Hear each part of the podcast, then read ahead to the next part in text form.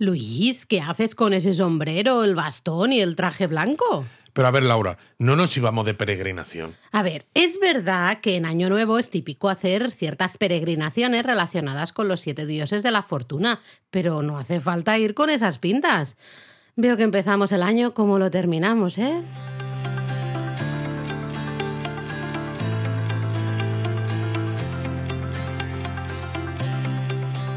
Bienvenidos a Japonesamente. Un podcast sobre cultura japonesa de Lexus producido por Japonismo. Pues yo estaba aquí ya todo dispuesto a empezar la peregrinación y me has quitado las ganas, Tú Laura. estabas ahí con, vamos, de peregrino 100%. 100%. Bueno, no hace falta. Ya hemos hablado de peregrinaciones aquí en el podcast, especialmente, por ejemplo, cuando hablamos de la peregrinación de Shikoku, sí que hablamos, ¿no? Del traje típico, un poco de los peregrinos, pero hoy vamos a hablar de unas peregrinaciones un poquito diferentes. Las de los siete dioses de la fortuna que hemos mencionado en el teatrillo. Eso es, vamos a hablar un poco de los Shichifukujin. ¿Cómo? Shichifukujin.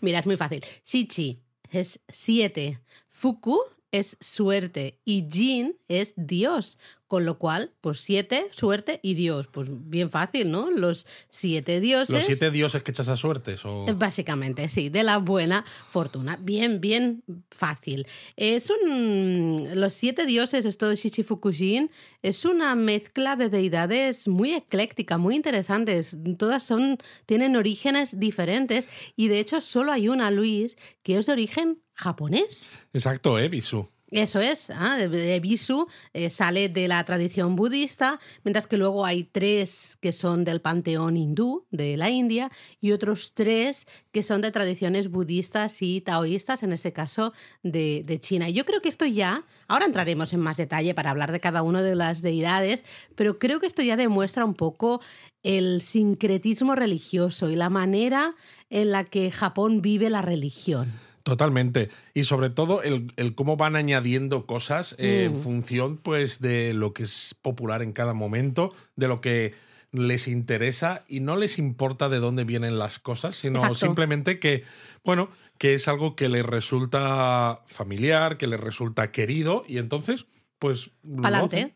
Además es interesante que la imagen de los Ichifukujin la veremos en Japón tanto en el grupo, ¿no? Los siete, que ya es como una boy band, ¿no? Van ellos Madre mía, eh, Laura, en los grupo. Shichifukujin como una boy band, ya lo que me faltaba. sí, bueno, no es una boy band porque también hay una mujer, pero bueno, es igual, ya nos entendemos, pero también en Entonces, ¿estos pa- solitario. ¿estarían en el equipo rojo o en el equipo No blanco? se sabe, no lo tenemos, tendrían que decidir a qué equipo, a qué equipo van.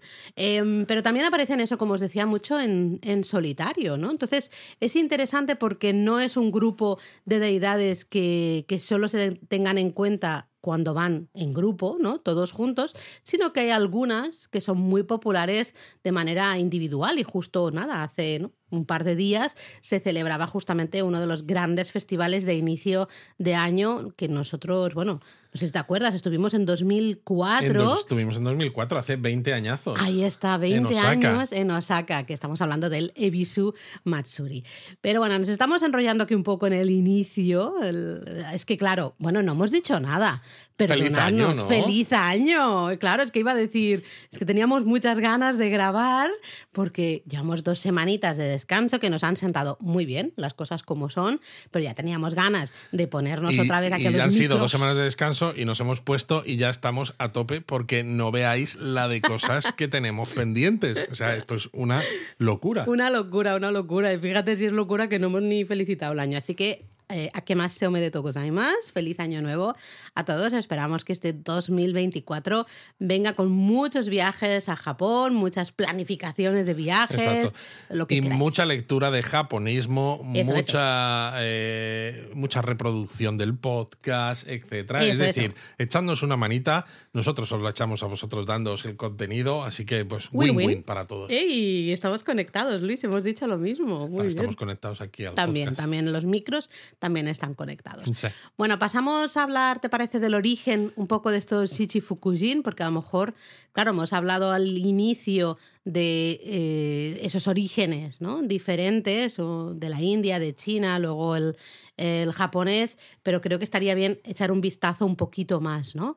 Justamente hemos dicho, solo hay uno, que es eh, japonés, digamos, que viene del sintoísmo japonés, que ya sabéis que es la religión nativa de Japón, que como hemos dicho es Ebisu, ¿vale? Pero bueno, luego del budismo mahayana de la India, eh, que llegó a Japón desde China, pues todo llegó a Japón desde China. Básicamente. Tenemos tres, Bensaiten, Bishamonten y Daikokuten. Exacto, y luego, como hemos mencionado, del taoísmo chino tendríamos otros tres, que serían el Fukuroku si lo digo bien, ¿no? Fukurokuju, Hotei y Jurojin. ¿vale? Estos Y al final, siete son durante más de mil años, más o menos, eh, los distintos dioses fueron adorados por, por separados. Porque, por ejemplo, Ebisu y Daikokuten eh, eran muy queridos por los comerciantes, pues porque tenían que ver un poco con la suerte en los negocios. Sí, se erguieron un poco como patrones, ¿no? De los negocios y de los efectivamente, comercios. efectivamente. Y otros sectores hicieron lo mismo, buscando dioses propios a los que poder pedir ayuda, a los que poder rezar para obtener, pues bueno, pues buena suerte, etcétera, ¿no? Por ejemplo, Fukurokuyu se alzó como el patrón de las ciencias, Ben Saiten como patrona de las artes y, bueno, pues cosas así. Lo interesante es que a comienzos del siglo XV es cuando estos siete dioses de la fortuna empiezan a aglutinarse en esta boy band, ¿no? En este grupo de los, bueno, los Shichifukujin, los siete dioses de la fortuna que tenemos en la actualidad. Y ya luego, durante todo el periodo de Edo, ya sabéis, más o menos 1600, 1868, es cuando se empezaron, sus figuras se popularizaron ya al máximo, especialmente gracias a las tradiciones de Año Nuevo, que es un poco también de lo que queremos hablar. hoy, ¿no? Efectivamente, lo curioso es que aunque es eso, se formaron la, la boy band, ¿no? Surgió como un dúo, ¿no? Porque tenías eso, lo que hemos dicho, Ebisu y Daikokuten, y luego empezaron a aglutinarse otros eh, alrededor. Sí, sí, sí. Básicamente se, se fueron escogiendo, ¿no? Estos, como estos patronos que habían, que, que habían ido irguiéndose, ¿no? Un poco en las ciencias, en las artes, en diferentes sectores, y pues se juntaron junto Claro. a Ebisu y Daikokuten, ¿no? Mm, creo que deberíamos quizá hablar, aunque sea muy brevemente, pero hablar un poquitito de cada uno de los dioses, de un poco qué simbolizan o, pues bueno, con qué están Simbolizan relacionados. la buena suerte. Hala, siguiente punto. Ostras, así acabamos rápido el podcast. ¿eh? Bueno, hasta la semana que viene. Exacto, hasta hasta la semana que no, hombre. No, no, quedaros, quedaros, que vamos a hablar de los dioses. A ver, los No cada uno de ellos simboliza una de las siete virtudes del ser humano. Oh, qué bonito. ¿Cuáles son las siete virtudes, Luis? ¿Te lo sabes? A ver, que te pongo puntos. A ver, Vamos. la longevidad. Muy bien, un punto. Que no sé por qué esa es una virtud del ser humano, porque me refiero, no es algo que tú puedas eh, hacer conscientemente. O sea, Porque- o lo- si lo tienes, pues suerte. No, tienes, porque tú tienes que cumplir con ciertas cosas que tienes en la vida, con lo cual para ello necesitas ser longevo. ya, ya, pero bueno, en fin, pero no lo decides tú. Pero bueno, la longevidad, la oportunidad, Muy bien. la popularidad, Perfecto. la franqueza, Sí, señor. la magnanimidad, Muy bien. la dignidad Olé. y la bondad. Te lo sabes todo, sí, señor. Bueno, los he leído. No lo digas, hombre, que nadie, nadie se enteraba. No, claro, Sí, nadie, ¿no? nadie se ha enterado, no, exacto. Y bueno, como decíamos antes, cada uno es patrón de un sector en concreto, ¿no? Que si el comercio, las artes, la ciencia que hemos mencionado antes. Así que yo creo que deberíamos ir punto por punto, uno por uno. Pues mira, Laura, yo ya que hemos empezado hablando de ese festival en el que estuvimos hace 20 años en Osaka, el Hashtag Matsuri. viejuner. Matsuri, no Matsuri, madre mía, cómo, es, cómo estoy. Perdón, que te he interrumpido, pero hashtag... me- me has interrumpido, claro, me he equivocado porque me, me estabas diciendo que soy un viejuner. ¿Quieres repetir? ¿Repetimos este trozo o no hace falta? No, no hace falta. Venga, vale. Entonces vamos a hablar de Ebisu, pues que es el único dios japonés, además, ¿no? Ya que estamos en japonesamente, vamos a empezar con el japonés, que encima es dios de la fortuna, la riqueza y los negocios. Vamos, que nosotros deberíamos aquí adorar a Ebisu. Bueno, tenemos uno por aquí. Realmente le vais a reconocer más o menos fácil. Creo que es el más fácil de reconocer de todos los siete dioses, porque normalmente viste un gorro de pescador y lleva una caña de pescar en la mano derecha. ¿no? Y casi siempre va a llevar luego un gran pescado, normalmente un besugo, en la mano izquierda. ¿no? A veces una carpa, un bacalao, una lubina, bueno, eh, al final símbolos de abundancia en la comida que implica evidentemente pues riqueza, ¿no? Si tienes para llevar comida a tu casa, pues es que eh, tienes Fíjate, un buen besugo ahí en pam, pues oye, abundancia y eso es riqueza. De hecho, al principio era el patrón de los pescadores, los agricultores, pasó claro, a ser patrón de los comerciantes y básicamente yo creo que es uno de los eh, siete dioses más populares, quizá primero por su origen autóctono, al ser de la, de la religión sintoísta, y luego porque es eso, es al final patrón del comercio en general, ¿no? De la fortuna, pero de la riqueza en los negocios. Eh, hablábamos desde Ebisu Matsuri, luego podemos hablar un poquito más de este festival, justamente es eso, ¿no? Ir a pedir fortuna en el año que entra para, para tus negocios. Y bueno, tiene una estación de la línea, Yamanote. ¿Tú has metido el Fan with Trains? ¿Cómo has podido? Eh? No, tiene sentido, Laura, porque tiene una estación y cuando sales de la estación, justo al lado de una de las entradas, hay una pedazo de estatua de Ebisu. Es cierto. Entonces podéis ir a haceros una foto con la estatua de Ebisu, le ponéis la mano en la cabecita y le decís, danos suerte en los negocios. Ya, muy bien. Este Fanway Trains, muy bien introducido ahí, me ha gustado. Hombre, me ha cierto es. Y si os queréis tomar una cerveza Jevisu, pues también. Ya lo terminamos de completar, ¿no? Fan with beers. fan with beers.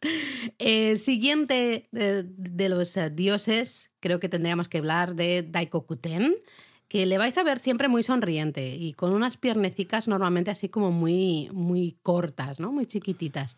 También es el dios del comercio, el dios de un poco de la prosperidad, del éxito también en los negocios. Por ello es muy, muy, muy habitual que aparezca junto a Ebisu. Bueno, es que además se supone que es el padre de Ebisu. Sí, se inventan, ya sabéis, estas cosas. ¿Qué dices? pero señor, pero si Ebisu viene de la tradición sintoísta y esto viene del budismo mahayana, ¿qué me estáis contando? Pues Daikokuten es el padre de Ebisu. Claro, ¿Cómo quedáis? Es el padre de Ebisu, eh, son patronos, patronos, al final de lo mismo, ¿no? El comercio, el éxito en los negocios, pues es normal, muy, muy normal. Si veis dos dioses de la fortuna juntos, lo más normal es que sean Ebisu y su supuesto padre, que sería Daikokuten. ¿Cómo le reconocemos, Luis? Porque Ebisu le, tenemos más o menos claro con el gordito, este yo creo que también es relativamente fácil porque suele ir sobre unos sacos de arroz. Sí. Entonces, si veis una figura y debajo de los pies tiene unos sacos de arroz. Sacos de arroz en japonés son eh, como esas ¿cómo decirlo? Como unos cilindros. ¿no? Exacto, como unas ah, balas de paja, ¿no? Que son así cilíndricos, pero en este caso son sacos de arroz. Hmm. Y lleva normalmente ropas de cazador, que aquí, bueno, pues a lo mejor cuesta un poco más identificarlo, pero también eh, lleva normalmente un saco repleto de objetos de valor en una mano. Es decir, si lo hmm. veis con un saco en una mano y un mazo de la suerte en la otra, ¿no?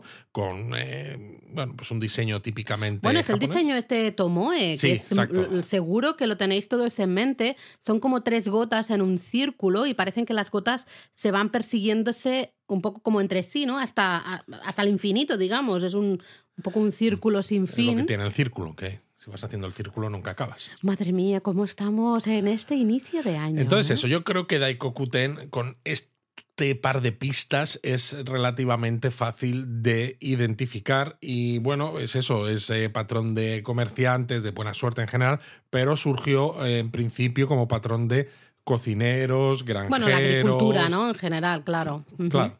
Exactamente. Luego, una de mis deidades favoritas, Benzaiten, también conocida, la veréis mucho como Benten hacen ahí el nombre más cortito, o a veces también Benten Sama. Bueno, a todos les ponen el Sama, ¿eh? Bisu Sama también. A ti te gusta porque Bensaiten es la única diosa. Es la única mujer entre el grupo de los Shichifukujin. Y además es que es la diosa del conocimiento, de las artes, ¿no? La música, la literatura, sí, las artes en general. de las páginas web. ¿eh? Bueno, nosotros una parte artística tenemos. Tenemos, tenemos. Ahí, así que pues me gusta mucho. Eh, la reconoceréis bueno, fácil, porque en principio es la más eh, femenina, por decirlo de alguna manera, del, grupo. Eh, supuestamente es una mujer de gran belleza. Pero bueno, si no os queda claro, tenéis que fijaros porque casi siempre va a aparecer con un instrumento de cuerda que se llama biwa, ¿vale? Y es, una especie de arpa, ¿no? Sí, un banjo, arpa extraño, más pequeña, no sé, es una cosa un poco extraña. Eh, y también en muchas, muchas ocasiones aparece acompañada de una serpiente blanca, ¿vale? Porque la serpiente es la mensajera justamente de Benzaiten. Y, símbolo de riqueza. Exacto. Exacto. Si veis algún, algún santuario o algo donde veáis imágenes de serpientes, ¿no? Tradicionalmente en la en la tradición judeocristiana, evidentemente, la serpiente tiene una connotación negativa, ¿no? Todos conocemos la historia de Adán y Eva, la manzana y todo esto. Pero en el caso de los siete dioses de la fortuna, la serpiente es mensajera de Bensaiten y por tanto no es algo malo. De hecho, en, luego, Kawagoe, Luego podemos, si te parece, luego podríamos recomendar algunos sitios de interés relacionados con los Ichifukujin. Yo creo que podría estar Venga, vale.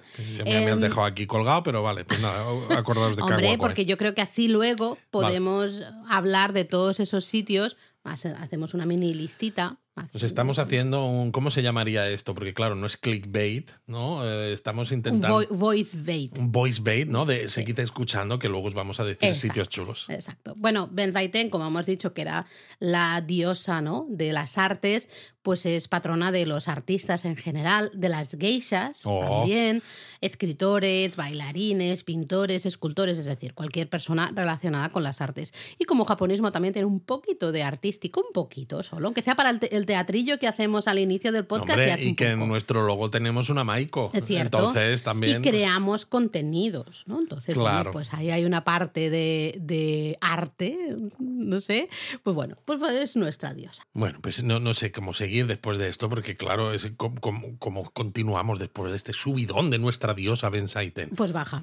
Baja y puedes hablar, por ejemplo, de Fukurokuju. Vale, el dios chino de la sabiduría y la longevidad.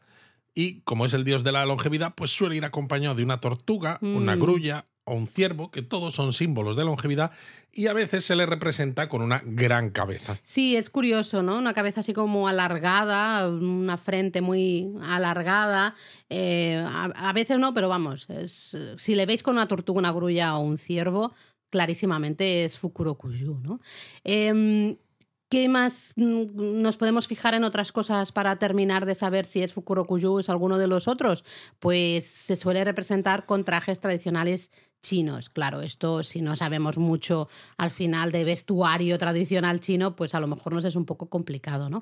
Pero sí que suele llevar un bastón eh, y de este bastón suele colgar un pergamino en el que hay escritas las enseñanzas y la sabiduría del mundo. No hace falta saber leer chino ni nada para leer cuáles son las enseñanzas y la sabiduría del mundo con que veáis el bastón con el, bastón, pergamino. Con el pergamino. Y luego además suele llevar en la otra mano un abanico, un abanico de estos formales de ceremonia, ceremonia pues ya tendríamos... Fácil, fácil. Yo de todas maneras, Laura, creo que como hacemos en otras ocasiones con los episodios del podcast, habrá que poner en, las redes sociales algunas fotos de estos Shichifukujin también. Eh, venga, vale, a ver si me acuerdo, porque esto ha sido volver de vacaciones y tener muchísimo trabajo, pero voy a intentar poner algunas imágenes de todos los dioses para que los podáis ir identificando. Oye, ¿no hemos dicho un poco de quién es patrón? Ah, es verdad.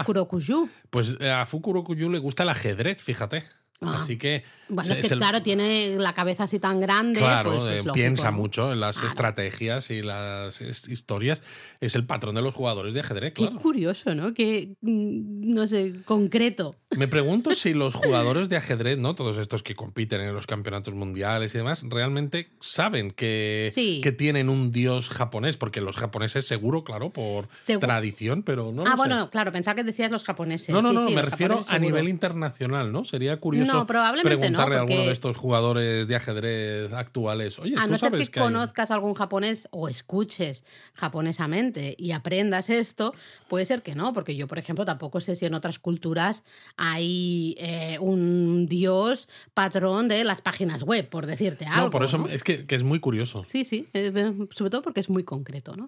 Ah, hablemos de otro de los siete dioses, uno muy querido que seguro que habéis visto, aunque quizá no lo conozcáis como tal, que es Jotei.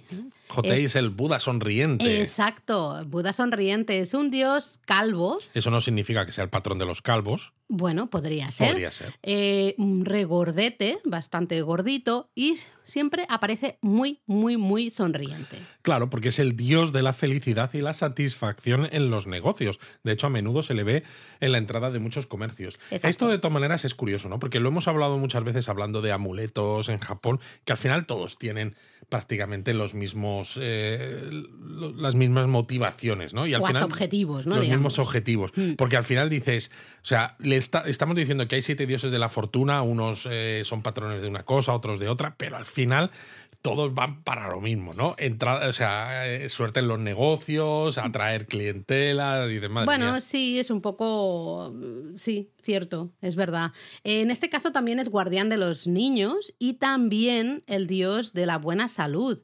Eh, Eso es. O sea, tenemos la parte de la abundancia, la alegría, pero luego también salud y Mm, infancia, ¿no? siendo guardián de los niños. Lo vais a reconocer ya solo por ser calvo, regordete y muy sonriente, porque además siempre lleva una gran bolsa que supuestamente contiene muchísimas cosas, muchos artículos necesarios para el día a día que va repartiendo a la gente necesitada.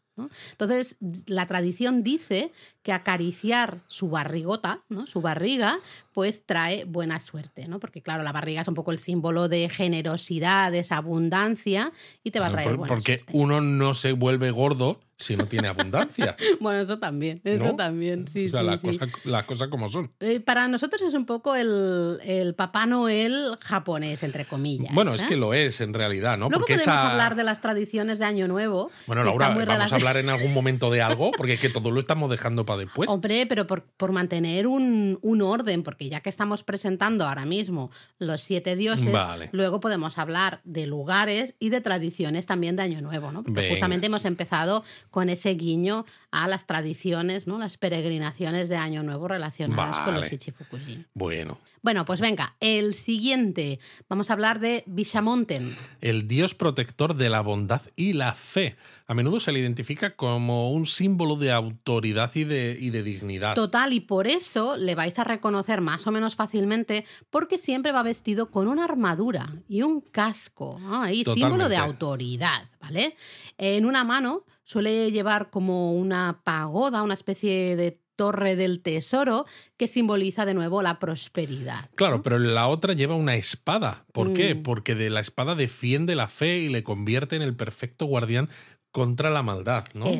Aquí sí que hay una parte más puramente religiosa, quizás. Sí, sí. Es el dios de la guerra y patrón de, al final, pues luchadores, eh, soldados, no sé, cualquier persona que, estén, entre comillas, en una batalla. Claro, esto ahora nos suena un poquito ya antiguo, ¿no? Pero sigue habiendo ejércitos. Lo que pasa es que hay sincretismo hasta en estas cosas, ya no solo en que se mezclen dioses de tradiciones muy diferentes, sino también hasta en qué patroniza cada uno de los dioses, ¿no? Porque dices, dios de la guerra, patrón de luchadores, suerte en batalla, tal y cual, pero es que también es el dios de la dignidad, de la buena fortuna, la riqueza, felicidad, bondad. Y dices, pero, pero todo esto, ¿cómo, ¿cómo encaja junto? Pues encaja. Encaja porque ellos han decidido que encaja y ya está. Exacto. punto pelota. Y luego el último de los siete dioses sería Yurojin, que es un dios taoísta, en este caso también de la prosperidad y la longevidad.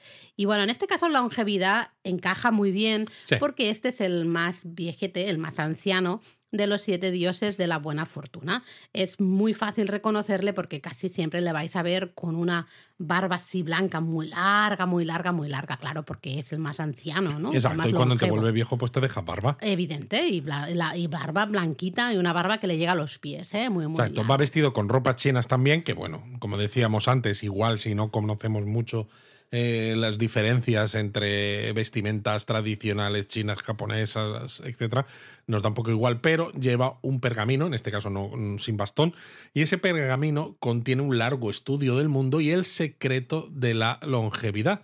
Pero, en muchos casos Luis también lleva bastón, es lo que te iba a decir. Claro, lo que pasa es que no es el pergamino colgado del bastón, ¿eh? que es el que llevaba nuestro otro amigo. Exacto. En este caso el bastón supuestamente contiene toda la sabiduría del mundo, porque claro, es el bastón que ya lleva una persona anciana, una persona longeva. Eh, gracias a eso ha adquirido ¿no? mucha sabiduría a lo largo, a lo largo de su vida. Entonces el bastón representa un poquito esto. También se suele representar con un ciervo, una tortuga, una grulla. Bueno, ya veis que hay muchas cosas comunes porque al final, como hemos dicho, pues es que los dioses básicamente son todos de buena fortuna, ¿no? Aunque haya pequeñas diferencias entre unos y otros. Básicamente. Y el hecho en concreto de Yurojin, por la sabiduría y la longevidad que tiene, es el patrón de quién? Pues de profesores, de científicos, matemáticos y maestros que necesitan pues toda esa sabiduría, claro. Ah, mira, pues yo que eh, doy clases de manera habitual, pues voy a tener que adoptar a Jurojin también como Pero hay alguno que no adoptemos en japonismo, eh, no, los adoptamos a, los siete, ¿eh? oye, nos gustan los siete, los siete para acá, todos.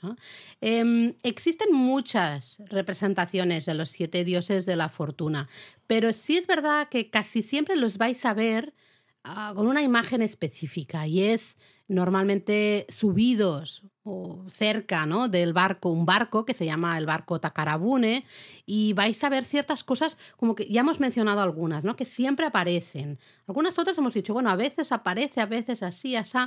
Pero hay ciertas representaciones que siempre aparecen. Bueno, el Takarabune es el barco de los tesoros, ¿no? Ese mm. bune o fune del final de la palabra significa barco. Y pues eh, se cree que cuando llega final de año, los siete dioses de la fortuna llegan en este barco de los tesoros para repartir fortuna, prosperidad y felicidad. Entonces, por eso están tan relacionados con estos momentos de fin de año, año nuevo, etc. Eso es. Luego, luego hablamos de esas peregrinaciones de año nuevo. De hecho, en la vela del barco normalmente se puede ver escrito el carácter chino Baku, eh, que es, bueno, hace referencia a un animal imaginario chino que según la tradición evita las pesadillas y por lo tanto la mala suerte ¿no? que puedan traer esas, esas pesadillas. Y como no podía ser de otra manera, pues el barco suele ir acompañado por aire y mar tanto de grullas como de tortugas, que como ya hemos dicho en otros en algunas de las imágenes que acompañan a los dioses de forma individual, pues son símbolos japoneses de la buena suerte y la longevidad. Exactamente. Luego otros elementos así decorativos, eh, algunos ya los hemos mencionado, pero son dignos de que volvamos a mencionarlos, pues por ejemplo el sombrero de invisibilidad, Luis. ¿eh? Y la capa de invisibilidad, que vamos, que yo digo, o sea, Harry Potter no inventó nada. Bueno, yo creo que esa, esa señora se fijó en esto eh, y dijo, ah, pues esto lo voy a, me lo voy a quedar yo para mis, para mis claro, Lo que pasa es que Harry Potter al final utilizaba la capa de invisibilidad a veces para hacer cosas así un poquillo, bueno, para hacer travesuras, podría hacerlas. En este caso no. En este, caso, es para hacer buenas acciones sin ser vistos. Exacto. Porque haz el bien y no mires a quién, pero sobre todo que no se vea que lo haces, porque no lo haces por darte promoción a ti mismo, sino porque es lo correcto. Luego también suele aparecer una túnica de plumas que suele acompañar a la diosa Benzaiten y es que le permite volar ¿eh? esta túnica de plumas. Y le permite también pues hacer review en el teatro. Pues Sabía que lo ibas a decir, lo estaba esperando. Luego el mazo de la buena fortuna es un mazo que otorga dinero. Suele aparecer en manos del dios Daiko Kuten. Luego tenemos la bolsa de la fortuna, la Nunobukuro, que tiene un montón de tesoros, además de comida y bebida, y que es la que lleva Hotei, que es el que decíamos que es como el Papá Noel japonés. Luego, en muchos casos, también veréis eh, imágenes de un monedero es una bolsita llena de monedas, de riqueza, de prosperidad, de fortuna, es decir, es una imagen al final típica de riqueza, ¿no? de fortuna. Y también muchas veces una llave, es la llave del tesoro que suele acompañar al dios Bishamonten, que es el que nos va a permitir acceder de alguna manera a esa riqueza, a esa prosperidad. Exacto. También a veces eh, vemos brocados, los orimono, que en el pasado se consideraban artículos de gran valor y se usaban en muchos rituales. De hecho, otra imagen de prosperidad, ¿no? Al final de riqueza. Claro, porque cuesta, cuesta tenerlos, cuesta hacerlos. Eso es. Y luego ya hemos dicho, justamente cuando hablábamos de Fukurokuju y Yurojin, esos pergaminos de la sabiduría o de la longevidad tan importantes en las imágenes, especialmente de estos, de estos dos dioses.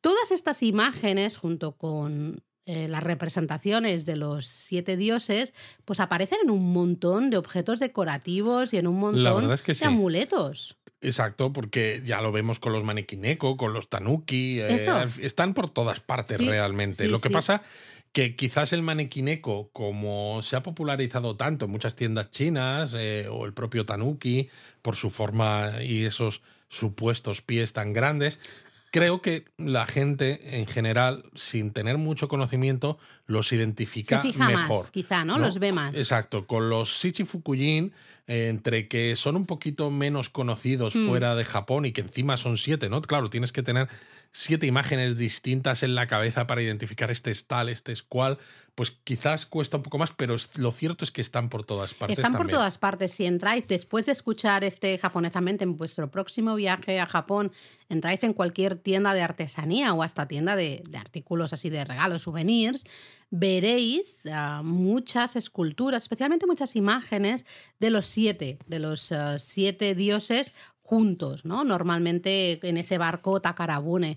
Eh, así de esta manera, bueno, esas pequeñas esculturas o hasta imágenes, postales, hay un montón de cosas, las podéis llevar a casa, ¿no? Hasta nosotros las hemos llegado a ver hasta recubiertas completamente de pan de oro, ¿te acuerdas? En una tienda de artesanía en Kanazawa. Exacto. Pero bueno, los hay en pequeñas figuritas, los hay en colgantes, eh, los hay incluso hasta en papel higiénico, sí, He visto papel higiénico con las caras de los chichifukuyi. A, mí, a mí me da, me, produce un poco de, no, sé, una disonancia cognitiva esto de, eh, bueno, en fin, no quiero, no quiero poner imágenes en la mente de nuestros japonistas que Hay cosas que no hace falta. No hace falta hablarlas, se ¿eh? Y ya está. Pero es muy común, los vais a ver mucho en amuletos, especialmente, por ejemplo, las tablillas EMA.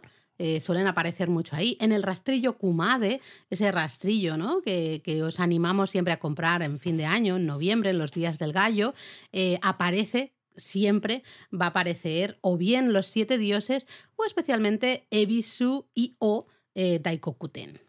Efectivamente. Pero bueno, yo creo que una vez hablado de esto, yo creo que podemos eh, hablar de esas cosas que tú me ibas diciendo. Venga, te Vamos, luego hablamos de esto, luego hablamos de esto. Yo creo que la primera tenemos que hablar del Ebisu Matsuri, que es este festival que ya hemos dicho un par de veces, no hemos hecho aquí el apunte de, oh, sí, estuvimos en Osaka hace 20 años, pero no hemos contado mucho más. No, pues bueno, es un festival que se celebra a principios de año, si no recuerdo mal es el 9 y el 10 de enero todos los años se, y es un festival dedicado, como su propio nombre indica, al dios Ebisu.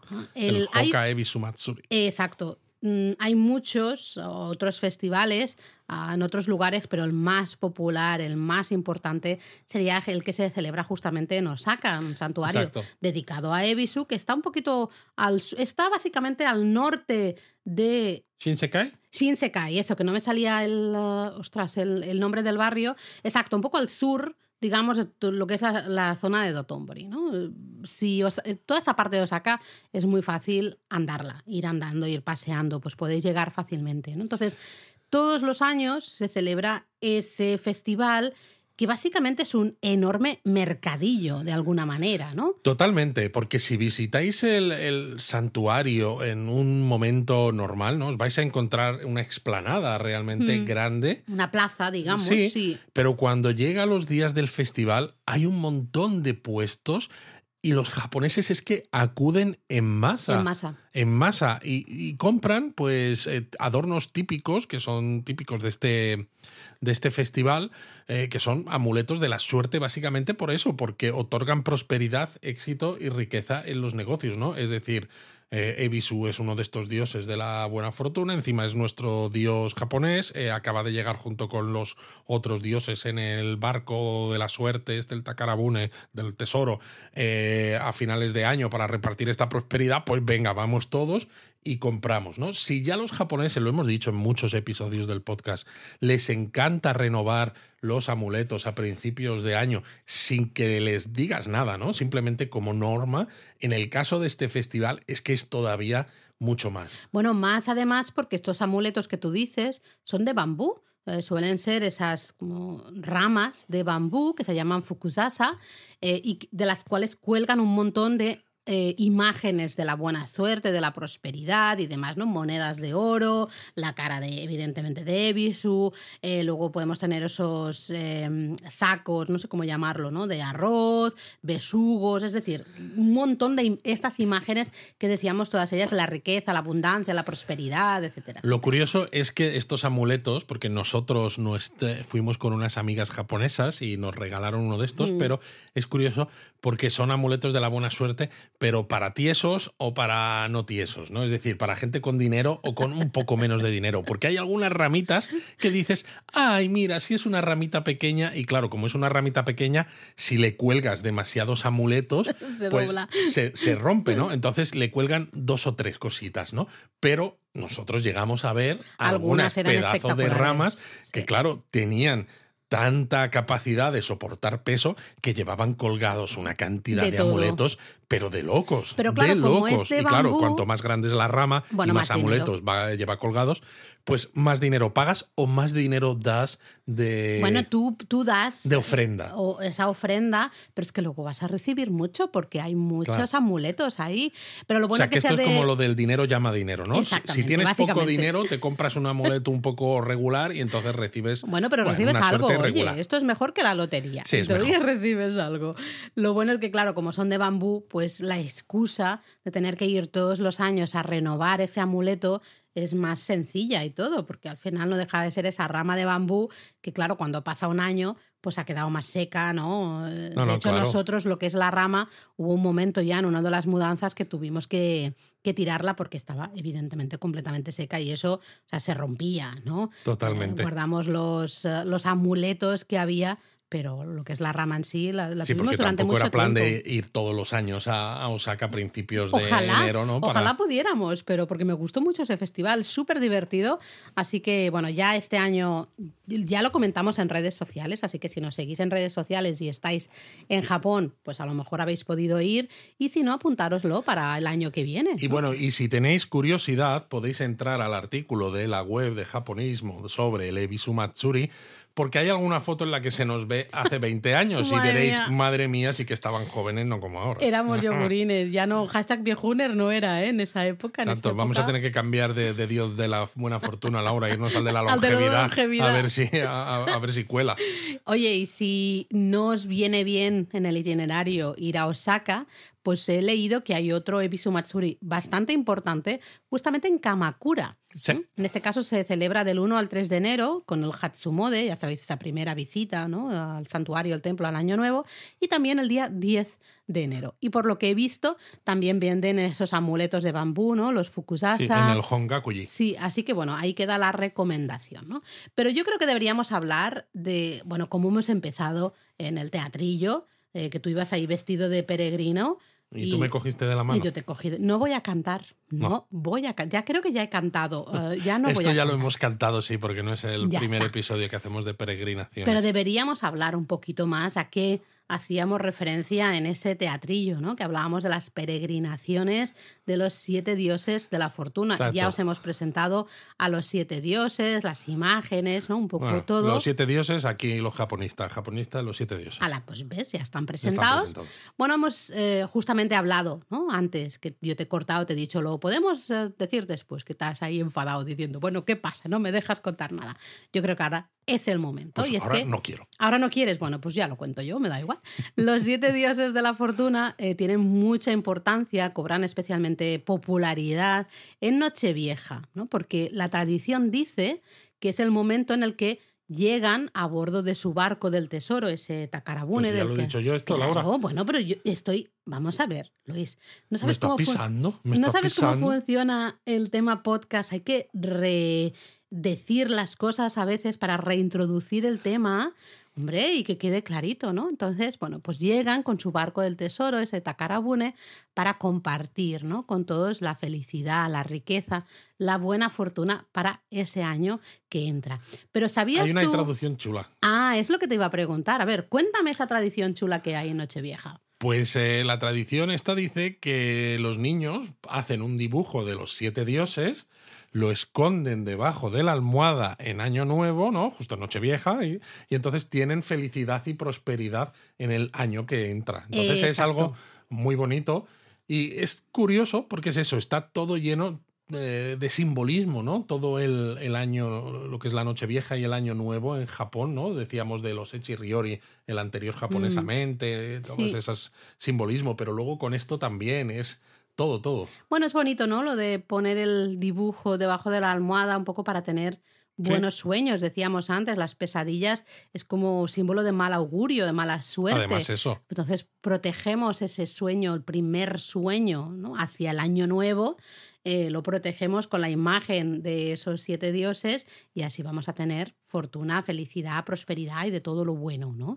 Eh, otra cosa muy típica es justamente las peregrinaciones de las que hablábamos, ¿no? Las peregrinaciones de Año Nuevo, que se llaman los Shichifukujin Meguri. Son peregrinaciones al final que te llevan por diferentes templos o santuarios dedicados a estos siete dioses y que, bueno, pues si las sigues, pues también consigues buena fortuna y prosperidad en el, en el año que entra. Y son populares, muy populares, desde el periodo Edo, más o menos, que fue cuando también se empezó a aglutinar el, el, conjunto de dioses que conocemos hoy en día como los Shichifukuyin. A ver, es verdad que podemos hacer esa peregrinación, es decir, visitar esos siete templos o santuarios de una vez en cualquier momento del año, pero especialmente hay celebraciones especiales si lo hacemos en los primeros días del año. Claro, ya hemos dicho, ya hemos hablado aquí en el podcast del Hatsumode, ¿no? Justamente lo he mencionado antes, esa primera visita al templo santuario del año. Ya sabéis que, eh, bueno, hay ciertos santuarios, ciertos templos en los que acuden millones de visitantes, ¿no? Millones de japoneses en los primeros tres días del año. Y hasta durante toda la primera semana están a tope, ¿no? Entonces, claro, ya la, esa primera visita al templo santuario ya especial. tiene. Eso es, ya tiene mucha importancia. Así que si encima hacemos, ya no solo vamos a, nuestro templo, santuario, ¿no? como el que tenemos más cerquita de casa, sino que hacemos una peregrinación yendo a esos siete lugares dedicados a los Shichifukujin, mejor todavía, ¿no? Mucha más prosperidad vamos a tener. Sí, pero sobre todo ya no solo por eso, sino porque normalmente en esta época, eh, cuando se hacen estas peregrinaciones, lo que hacen los japoneses es ir coleccionando sellos y caligrafías relacionadas con cada uno de los templos y de estos siete dioses de la buena fortuna, ¿no? Me esta, encanta, esta hoja, esta cartulina se llama la Kinen Shikishi. Sí. Y claro, lo que tú decías, eh, nosotros de hecho a veces hemos visitado templos y santuarios asociados a alguno de estos dioses de la buena fortuna en momentos que no eran eh, a principios del año. Y por supuesto que se puede hacer, pero en la mayoría de los casos esta cartulina, estas caligrafías y demás, solo te la, te la ofrecen durante más o menos los 10 primeros días del es. año. Entonces, claro, aunque lo hagas en otros momentos, dices, está muy bien, puedes hacer incluso toda la peregrinación igual, ¿no? Porque nosotros, de hecho, en japonismo, en varios artículos tenemos listados de cuáles son los templos y santuarios que participan en las diversas peregrinaciones mm. que hay en varios sitios de Japón. Pero claro, no te van a dar esa caligrafía y ya hemos hablado también en el podcast de las caligrafías y ¿no? los goshuin y estas cosas. Sabemos que es algo que al final gusta mucho porque además es un recuerdo muy diferente de otros recuerdos. No es un imán de nevera, ¿no? Yo siempre pongo ese ejemplo, que mm. no tengo nada en contra de los imanes de nevera, pero es que los encuentras por todos los lados, mientras que una caligrafía relacionada con uno de estos dioses, eh, escrita ¿no? en japonés y demás, es algo que solo obtienes en Japón y encima en unos días concretos del año. Si yo recuerdo hace muchos años, 2012, eh, hicimos parte de una Exacto. peregrinación por la zona de Sumida, por el barrio de Sumida. Lo que pasa es que no pudimos terminarla porque Eric era muy chiquitito y pues ya estaba hasta las narices el pobre y tuvimos que cambiar un poco de planes. Nos quedamos a medias, pero recuerdo que sí que eh, conseguimos al menos tres eh, sellos o tres caligrafías. Nos dieron ahí el papelito. Era, la verdad es que era muy.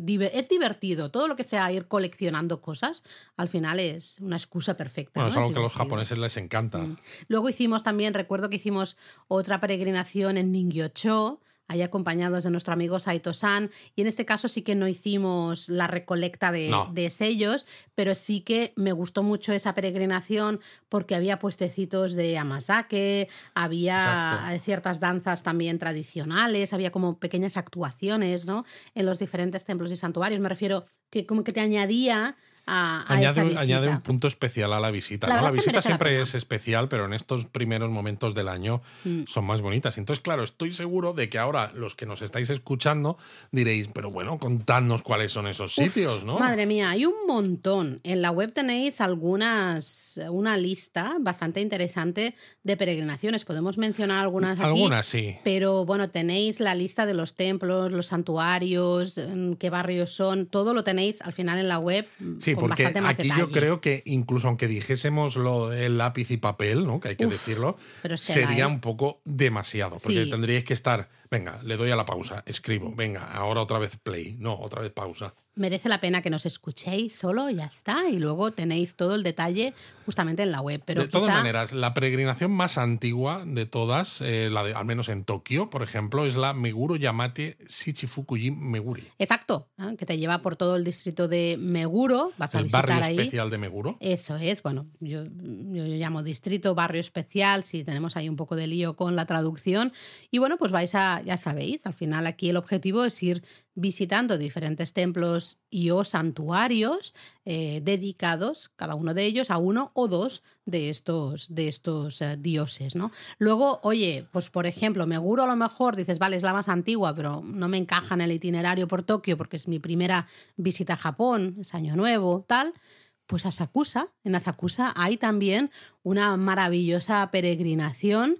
Eh, que claro, empezamos en el santuario de Asakusa, que está dedicado a Ebishu, y vamos subiendo, vamos subiendo hacia el norte para irnos hasta la zona donde, Totalmente. donde estaba el antiguo barrio de placer, ¿no? De De Yoshiwara. hecho, en el santuario Yoshiwara, ahí hay una estatua de Ben Saiten. Preciosa, además. Así que bueno, pues oye, eh, Asakusa puede ser un buen lugar, especialmente si.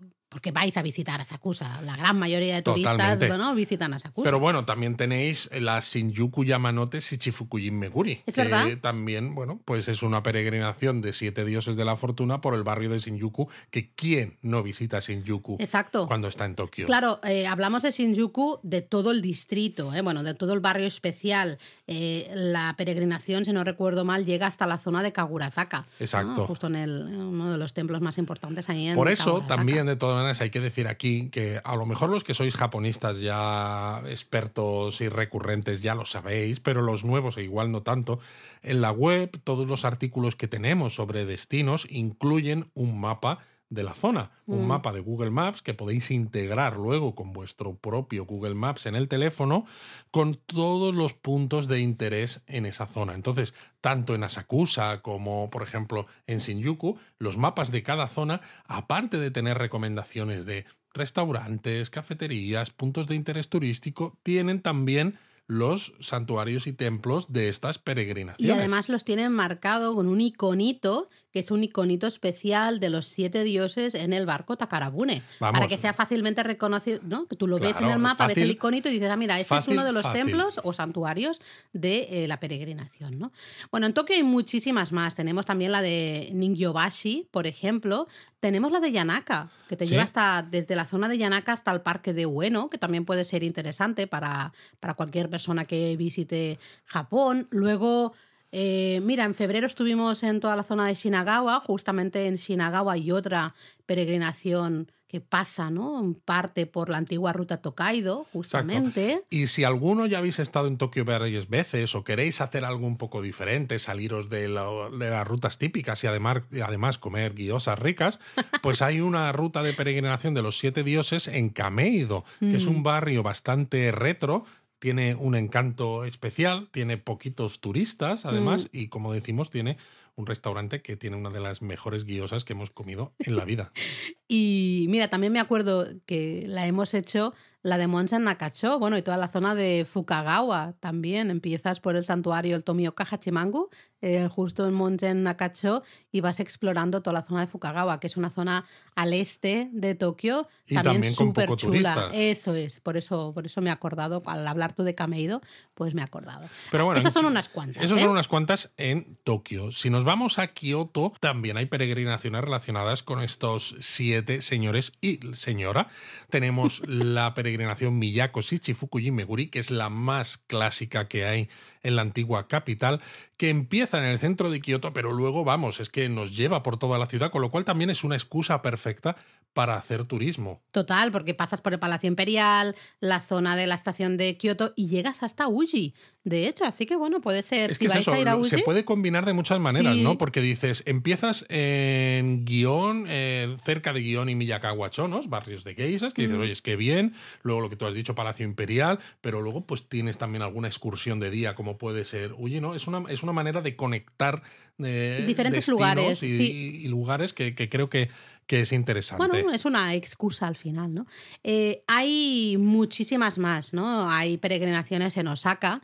Nosotros conocemos la que, bueno, va por toda la zona centro y empieza como, creo, en el castillo de Osaka, pasa por Namba, Denden Town, acaba en Tennoji, es decir, puedes hacer un paseo muy bonito por Osaka. La de Kamakura. Bueno, la de Osaka, claro, Ah, el- tienes el santuario Imamiya Ebisu, Sí, que es el dedicado a Ebisu, que es en el que se en hace el Matsuri. el festival que hemos dicho, ¿no? Es decir, que este festival forma parte, eh, es el santuario donde se hace este festival forma parte de esa ruta de peregrinación en Osaka. Exacto, y termina justo en el Shiten Noji, que está dedicado a Hotei, ¿no?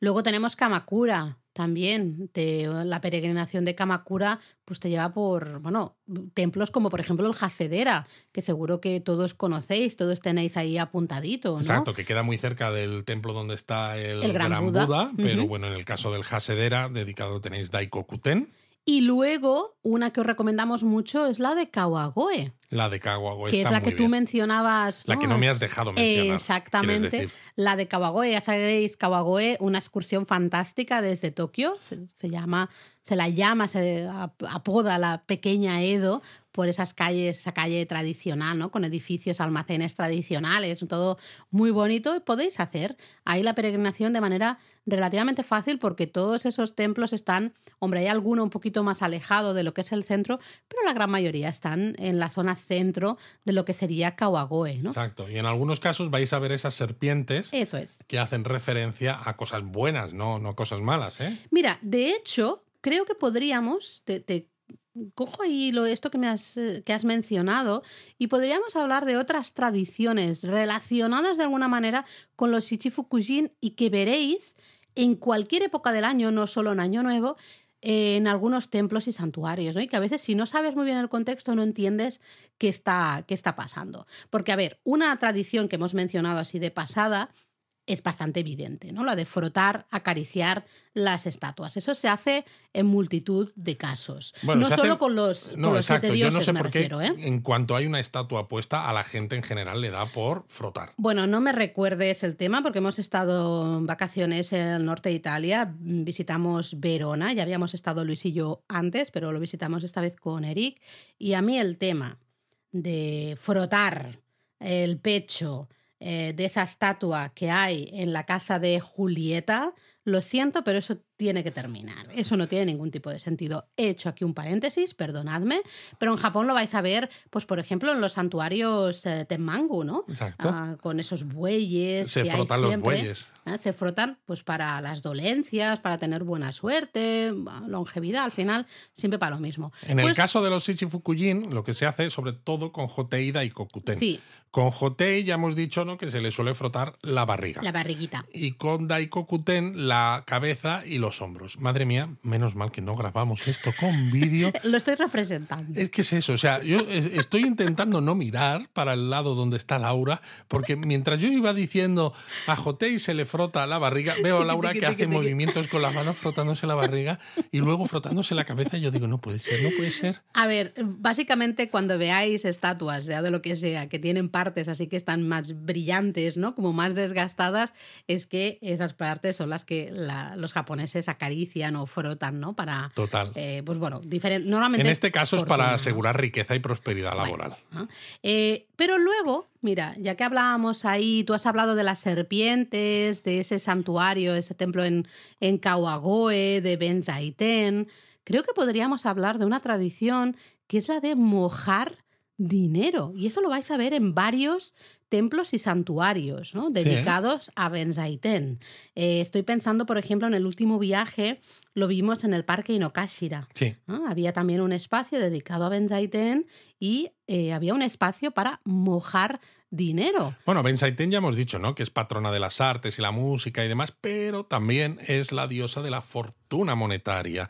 Entonces, claro, hay acciones que puedes hacer en los templos y santuarios dedicados donde está esta diosa para conseguir riqueza, que tiene que ver con el dinerito. Eso es, por un lado puedes comprar, evidentemente, perdón, no comprar, hacer una ofrenda para conseguir un amuleto con forma de serpiente, esa serpiente blanca que es eh, el mensajero de, esta deidad. Y así tu riqueza aumentará. Eso es, pero luego lo que os decía, el mojar dinero, el limpiar dinero. Suele haber en muchos de estos templos y santuarios, suele haber una fuente mm, específica en la que hay como unas bandejitas ah, en las que tú colocas el dinero, pueden ser monedas o pueden ser billetes, colocas el, dinero ahí y lavas ese dinero con el agua específica de la fuente, esta fuente que se llama Benten Yusui. De esta manera lo que estamos haciendo es pedir que el dinero se multiplique, es decir, tener más riqueza. ¿no? A, mí, a mí me sorprende y es eso, yo lo he visto, o sea, porque una cosa es lavar monedas que piensas, bueno, sí, además, viene bien, ¿no? Desde el punto de vista de que las monedas cambian de manos constantemente, están llenas a veces de suciedad y esto, pero lo de mojar billetes, que lo he visto y me, me, sorprende. Hombre, claro, porque si tú pones una moneda de, de cinco yenes, eso se va a multiplicar por poco pon ahí un billete de 10.000 yenes y ya verás tú, eso si se multiplica ya la cosa va mejor. La ¿eh? cosa va mejor, sí. Fijaros si vais a Japón, eh, si vais a ciertos templos o santuarios dedicados a Benzaiten, porque muchos de ellos hay esa fuentecita y veréis, la reconoceréis porque hay muchas esculturas normalmente de serpientes blancas eh, y está estos cestitos que os decimos justamente para limpiar el dinero y conseguir que se multiplique. O sea, pero eso de blanquear dinero no era algo malo, Laura. Bueno, aquí no, en este caso no, en este caso es todo correcto. Todo correcto. dice que es correcto, así que, es correcto.